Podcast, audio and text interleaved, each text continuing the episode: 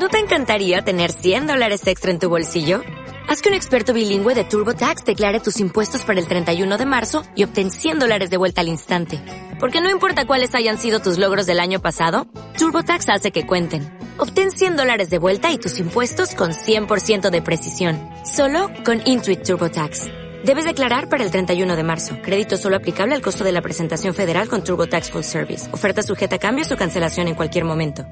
Estamos en comunicación telefónica ahora sí con una colega, con una periodista amiga desde Inglaterra. Ella es Marcela Mora y Araujo y la convocamos en Al Margen para charlar un poco de lo que fue el Brexit en Inglaterra. Marcela, Matías Daneri y Lucía Genovesi te saludan. Estos Al Margen. ¿Cómo te va? ¿Qué tal? ¿Cómo están? Por suerte, muy bien. La hacemos en castellano, ¿no? No, no me compliques. Ah, pues, mirá, estamos... Hoy me comí una hora y pico de Parlamento Europeo en vivo y veo que cada uno habla su idioma, así que si querés eh, preguntarme en rosarino, ah, perfecto. te contesto. No, no, no, está, está, está todo bien, lo que te quede más cómodo. Marcela, contanos un poco sobre el Brexit, de dónde salió la idea, cómo surgió, qué es lo que pasó, de qué se trata también, ¿no? Y cómo se vive allá nos estamos remontando muy en el tiempo, porque acá las cosas se desarrollan a una velocidad de 10.000 por minuto. eh, el Brexit es, es, eh, se llama a, al exit, digamos, la salida de Gran Bretaña de la Unión Europea. Eh, recordarán que hace un par de años se hablaba mucho del Grexit, o de hecho hace un año. Eh, que era la potencial salida de Grecia de la Unión Europea. Y la idea surgió, bueno, hay gente que hace campaña hace muchos años, eh, por distintos motivos, eh, en parte por una especie de sensación de que la Unión Europea fue creada hace 40 años con un mandato económico y que se ha convertido en un instrumento político de mucho poder, que cada vez tiene más poder sobre las leyes, y sobre todo las Cortes de Justicia, las leyes y los parlamentos, digamos, los poderes soberanos de las naciones miembros. Eh, eh, digamos que no es nueva la idea de que, de, que se discuta salir después de 40 años. Mucha gente que votó a favor de salir del Brexit fue por estas cosas y porque es una sensación que tienen desde hace muchos años. ¿Por qué Cameron lo presentó ahora? Es la pregunta del millón o de los cientos y miles de billones que están en juego, porque eh, realmente nadie lo entiende, digamos, fue, él tenía el mandato para hacerlo, ganó la elección en parte diciendo que lo iba a hacer, o sea, una gran parte del electorado que lo votó como primer ministro en la última elección estaba pidiendo esto, pero había muchas maneras de presentarlo, digamos, se podría haber hecho en etapas, se podría haber hecho una pregunta eh, que permita que se empiece a discutir la posibilidad. Lo que él hizo fue arrojar a una mayoría absoluta, digamos, una democracia como la que tenemos nosotros, que no es en sí como se vota políticamente en Inglaterra, o sea que cada voto cuenta, y la decisión total, salir o quedarse en la Unión Europea. Y eh, este, a medida que distintos grupos hicieron campaña, tanto para salir como para quedarse, ustedes párenme ¿eh? cuando no, no, no, cuando haya que pasar. Eh, distintos grupos hacían campaña para un lado o para el otro, pero no eran una no era, eh, digamos, el gobierno contra la oposición o el laborismo contra los conservadores o la izquierda contra la derecha, sino distintos grupos.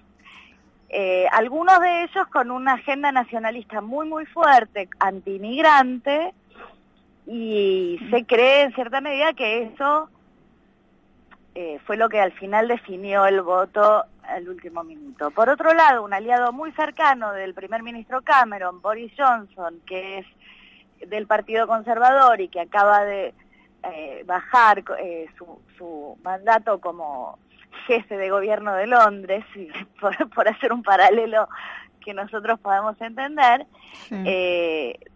muy de repente decidió que él eh, hacía campaña para salir de la Unión Europea, es decir, se ponía, se enfrentaba a su aliado político, su compañero de colegio, porque eran los dos iban a Eton, que es el colegio más prestigioso, eh, digamos caro, el, Northlands de Inglaterra.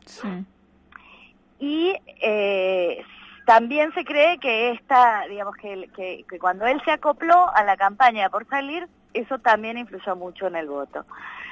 Después tuvimos el momento de la elección en sí, tras varios meses de campaña muy agitada, muy desagradable, muy hostil, con muchos argumentos basados en propaganda política, en eslogans simplistas, apelando mucho a los prejuicios de la gente, prometiendo cosas que no serán jamás eh, entregadas por un lado y por el otro, digamos, los, los que hacían campaña por salir decían que toda la plata que Inglaterra gasta en la membresía del la Unión Europea, porque cada país paga una parte de un presupuesto y después saca en otras cosas, eh, bueno, que esa plata sí iba a ser destinada a hospitales o a escuelas, digamos, prometieron la misma cantidad a 18 mil millones de cosas que por supuesto no va a alcanzar para todas y que además no va a ser un ahorro absoluto así, porque va a haber que también pagar todas las cosas que se pagan con, con, fondos de la Unión Europea. Marcela, acá llegaron dos cuestiones, perdón que te interrumpa. No, me parece bien, porque si no, no sigo y sigo. Eh, una, acá llegó como que había sorprendido el triunfo del Brexit y uno podría prejuzgar que es porque los referéndums que se venían llevando en Europa, como la salida de Escocia o el Brexit que vos mencionamos hace un ratito, nunca habían funcionado. Digo, era muy difícil cambiar el status quo en Europa. Y por otro lado, también acá, se rumorea mucho esta cuestión de, bueno, esta no valió, fue de prueba, vamos a hacer otra. La intención de hacer otra vez esta consulta popular, porque algunos según dicen acá, según los que transmiten acá, algunos votaron por votar, por llevar la contra, y de repente terminó ganando el Brexit. ¿Qué es lo que pasa allá? Mira, eh, por un lado lo que vos decís de que sorprendió es verdad. Ahora, no sé por qué sorprendió tanto, porque se estaba jugando con fuego. Eh, realmente era clarísimo que era mitad y mitad más o menos a grandes rasgos y que había un porcentaje de indecisos, un porcentaje que por ahí no se presentaba a votar y un porcentaje que no entendió la pregunta, qué sé yo. Pero bueno, sorprendió yo creo que por eso que decís vos. El caso de Escocia es diferente, porque Escocia se trató de independizar del Reino Unido y ganó, eh, no con tantísima mayoría, la, la propuesta de quedar afiliado al Reino Unido, con condición de que eso garantizaba la participación en la Unión Europea. Es decir, que Escocia sola le iba a costar mucho más negociar ser parte de la Unión Europea. Entonces ahora sí, Escocia se está replanteando un nuevo plebiscito porque sienten eh, se sienten defraudados. Cuando yo te decía al principio que hoy escuché bastante del debate en el Parlamento, en la Unión Europea en sí, eh, justamente el escocés dijo, nosotros no los defraudamos a ustedes, nosotros no los traicionamos, por favor, ahora no se olviden de Escocia. Digamos, Escocia está haciendo una maniobra muy, muy fuerte para poder implementar su propia relación con Europa más allá de lo que decida hacer el Reino Unido. Si Escocia se separa del Reino Unido, si como sea que fuera, si hacen ellos un segundo plebiscito o no, eso va a cambiar de una manera bestial el, la, geopolítica de Gran Bretaña, digamos. Por otro lado, lo que vos me decís, eh, repetime tu segunda pregunta. No, eh... ah, de un segundo plebiscito, claro. Por otro lado, eso no va a suceder, eso no va a suceder. Yo creo que, personalmente, mi opinión es que fue un error hacer este plebiscito de esta manera.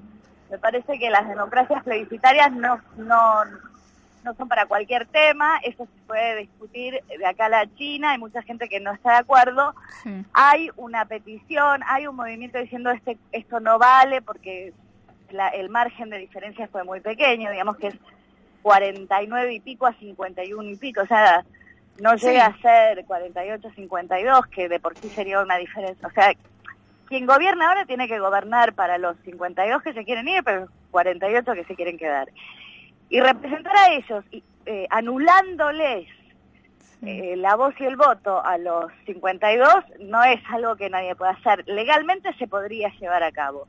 Pero Cameron ya dijo que no y ya se cree que no. O sea, nadie va a aceptar eso, porque además hasta cuándo se siguen haciendo hasta que hasta que Ahora lo que sucedió es que hay una brecha enorme entre los dos grupos, ¿no? Es decir, los que se quieren ir y los que se quieren quedar se armó una especie de enemistad totalmente al descubierto, con muy poca tolerancia, con muy poca posibilidad de diálogo, y eso eh, eh, eh, genera una, una tensión muy fuerte, sobre todo en un momento en el que todavía no hay ni gobierno acá, la oposición se está peleando en este instante, creo que ahora terminaban de votar si ellos mismos van a hacer como un levantamiento y derrocar al líder de la oposición.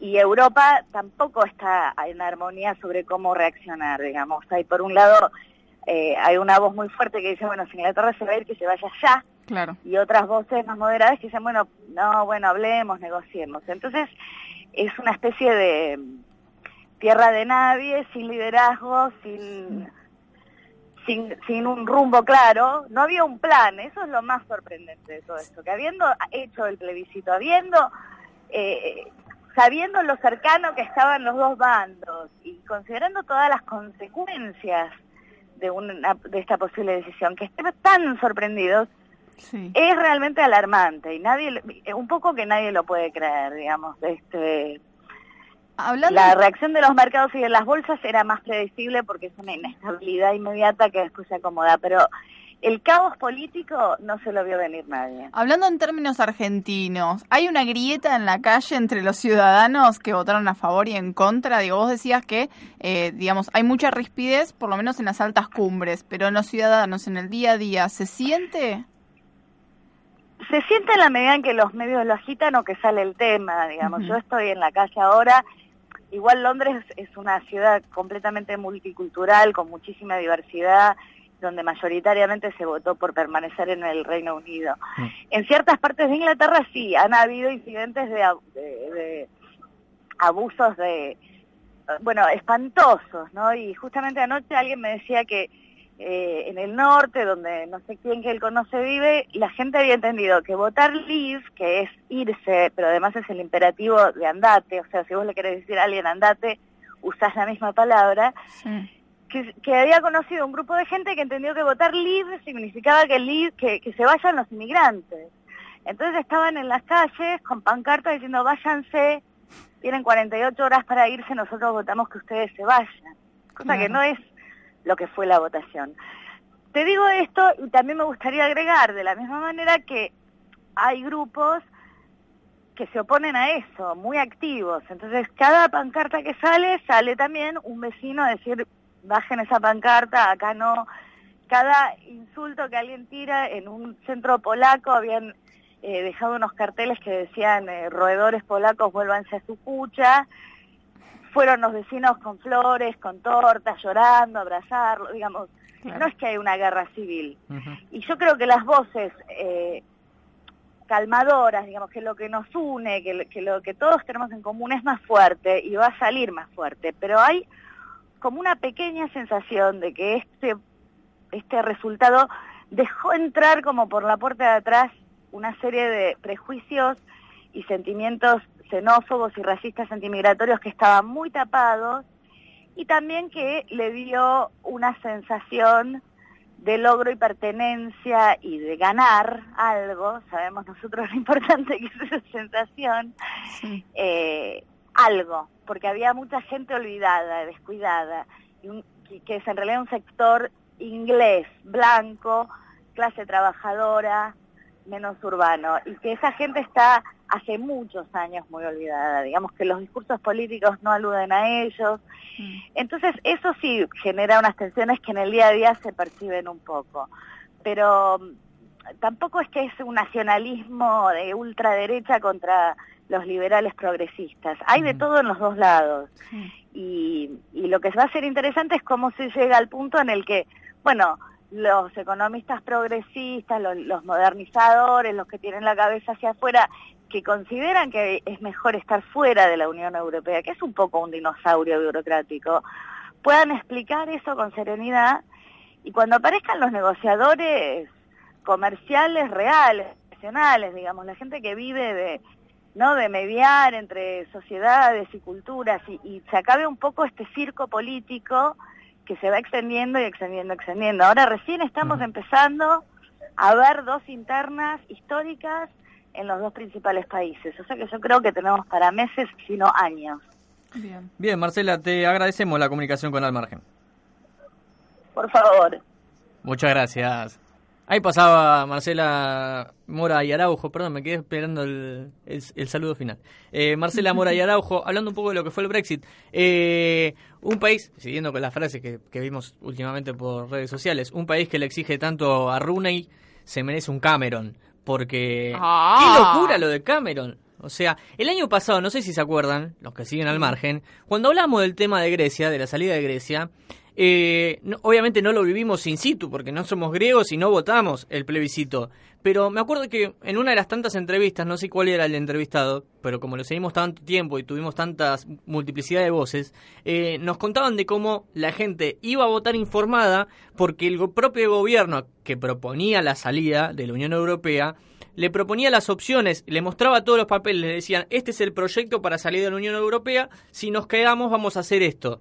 Entonces la gente iba informada a votar. Acá, lo que acaba de decir eh, eh, Marcela... Es eh, terrible. Es, es terrible. Acá pensaban que iban a sacar a los inmigrantes de Inglaterra votando el Brexit. El famoso fue una joda y quedó, Eh, digo. Todos sí. fueron a votar.